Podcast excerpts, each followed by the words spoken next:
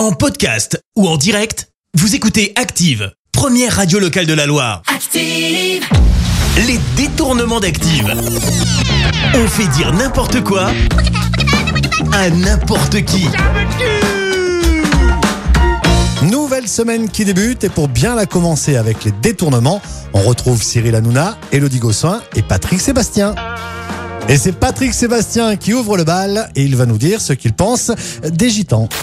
Je vais en pèlerinage tous les ans sur le lieu où s'est tué mon gamin.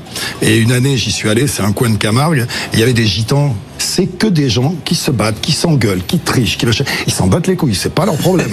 Attention, voici Elodie Gossuin et elle va nous dévoiler un secret, un secret qui concerne son anatomie. En fait, en fait j'ai un gros souci. Neuf mois après le mariage, j'avais une très belle paire de testicules et plus imposante que la plupart des hommes.